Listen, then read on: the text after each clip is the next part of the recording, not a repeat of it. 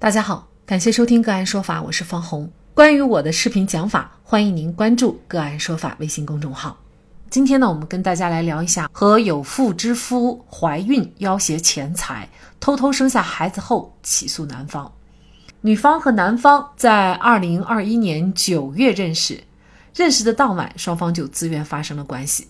第二天，男方告知女方他有妻子，因为女方初到杭州，随后男方就帮女方找房子租住，并且呢帮女方支付房租。认识两天以后，双方就以男女朋友的关系开始交往同居。期间，双方多次自愿发生关系。之后呢，女方发现怀孕，双方多次协商终止人身及补偿事宜。女方怀孕一个多月的时候，男方要求女方终止人身，补偿金额从五十万元谈到二十万元。最后，男方提出补偿女方八万元，女方没有同意。之后，女方又采取到男方的古玩店闹事，给男方家系花圈等方式威胁男方。怀孕到四个月的时候。双方再一次就终止人身及补偿达成一致意见，由男方补偿女方十万，先付两万，等终止人身手术成功以后再支付剩余的八万。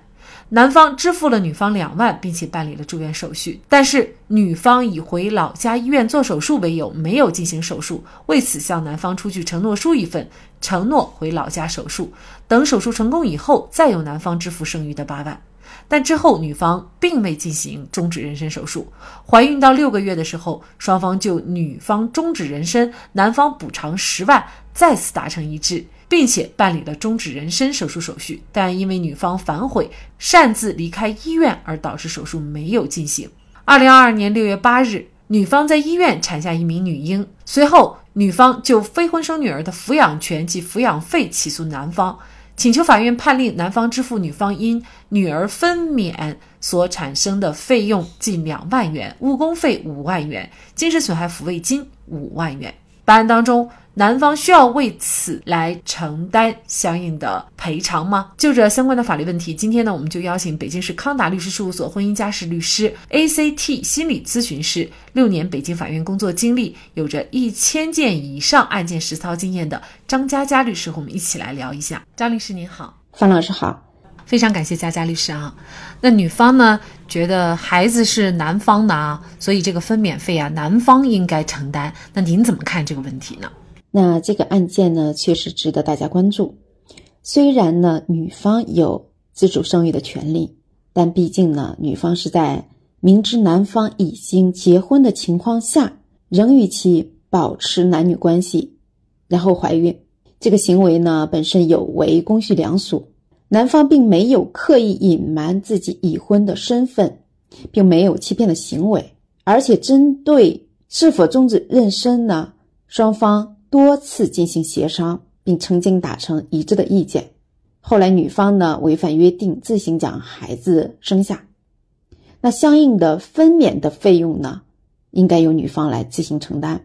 女方要求男方支付因分娩产生的住院费、护理费等，没有任何的法律依据。那女方因为生育孩子导致的误工费五万，然后呢还有其他的精神损害抚慰金，男方也不该赔吗？那针对女方因生育女儿无法工作产生的误工费以及精神损害抚慰金呢，也是同样的道理。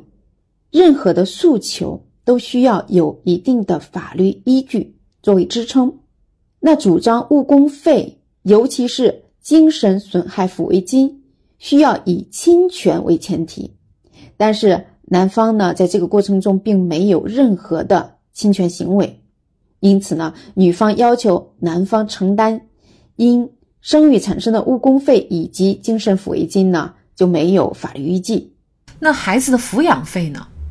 我们国家的民法典第一千零七十一条明确规定，非婚生子女享有与婚生子女同等的权利，任何的组织或者个人不得加以危害或者歧视。不直接抚养非婚生子女的生父或者生母呢，应当负担未成年子女或者不能独立生活的成年子女的抚养费。从这个法律规定呢，可以看出，父母对子女有抚养、教育、保护的权利和义务。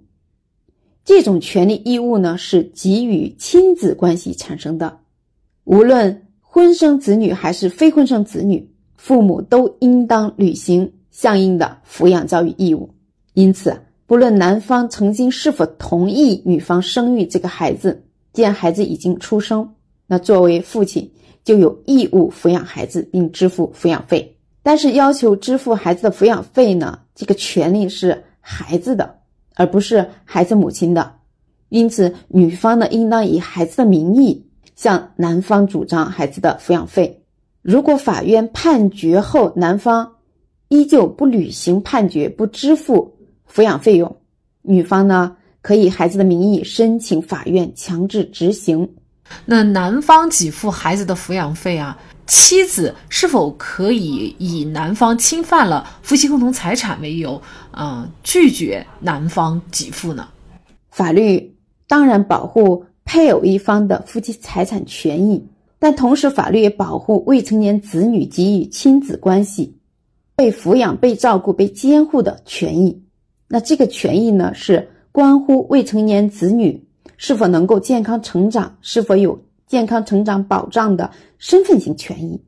那在未成年子女的身份性权益和配偶的财产性权益相冲突的情况下。